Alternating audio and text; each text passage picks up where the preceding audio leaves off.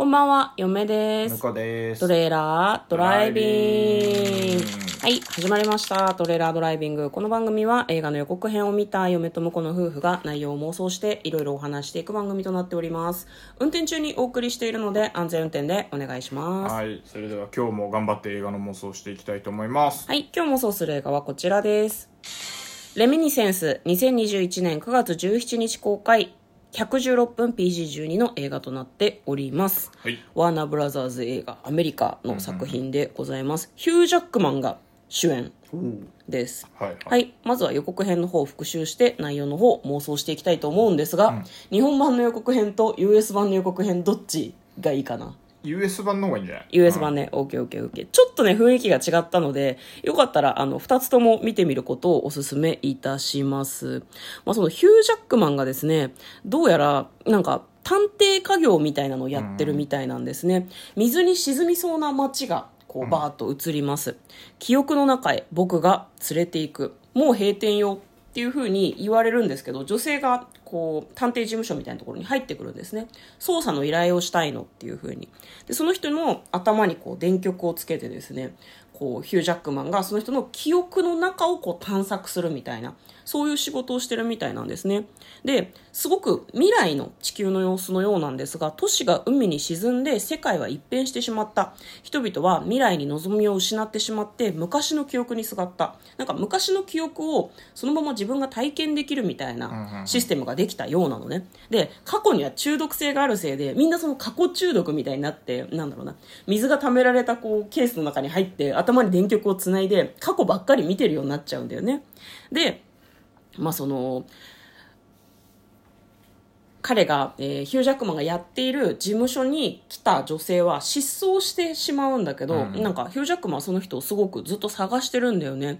跡形もなく消えてしまうはずはない記憶の中から彼女を探すっていうことですごい探すんですね。で、記憶から逃げてるのか、それとも戻ったのか、わからないっていう話になってて、なかなか複雑なストーリーみたいなんだよね。本当の彼女は何者だったのか知りたい。放火や汚職、殺人。彼女には秘密だらけ。これは陰謀よ。この世界に留まって解決したい。真相は決してつかめない。レミニセンス。という予告編でございました。では、内容の方妄想していきましょう。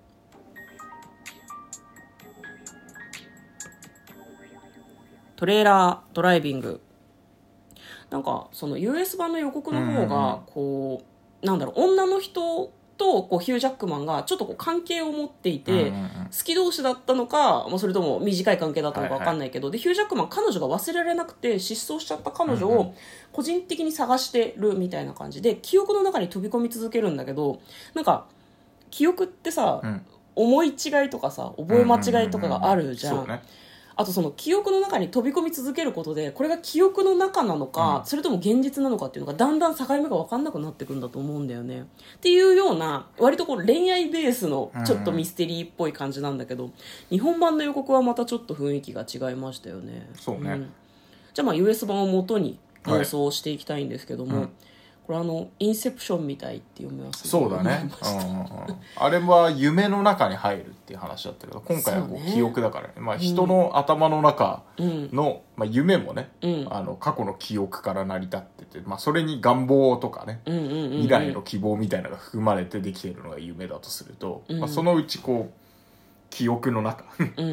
過去の経験っていうところに全部いってるでもやっぱそれもねうん。どんどん改変されていくからね多分ね。自分の願望とか。そうなんだよね。解釈でね、うん。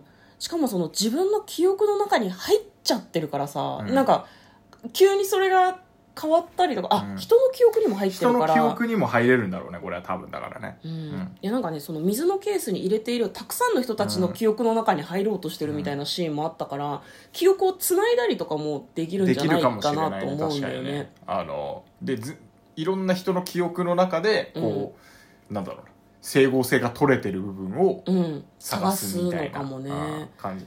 これでもねラストはうん、ね、ラスト、うん、ラストはもう映画全部記憶だったっていう夢落ち的な。夢落ちじゃないけど、もうヒュージャックマンとかもうじいさんやなもはあ、はあはあはあはあ、うラストシーンでは。うん、でこんなことあったなっていうのを思い出す、思い出してるところで終わりなんじゃないかなと思って。ええそうか。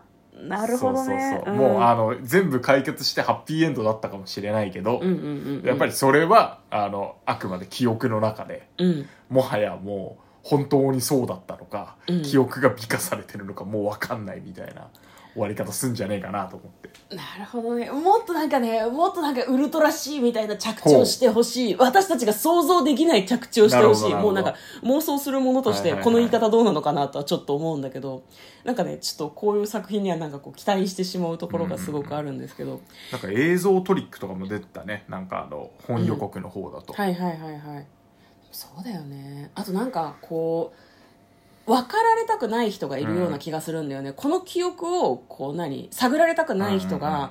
その嘘の記憶で誰かの記憶を塗り替えたりとか自分の記憶もなんかその脳に電極をつないでうんちゃらっていうのができる時代だからなんかやってる気がするんだよね。ごまかすこともできるっていうね。うん、あとその記憶を塗りつぶすとかもできそうじゃない、うんうんうん。スポッとなんかこう取り除いちゃってなんかこうなんだろうな。相手にわからないようにするとか。あと潜入捜査官がその記憶に触れてさ登場人物になっちゃうとさ、うん。記憶絶対変わるよね。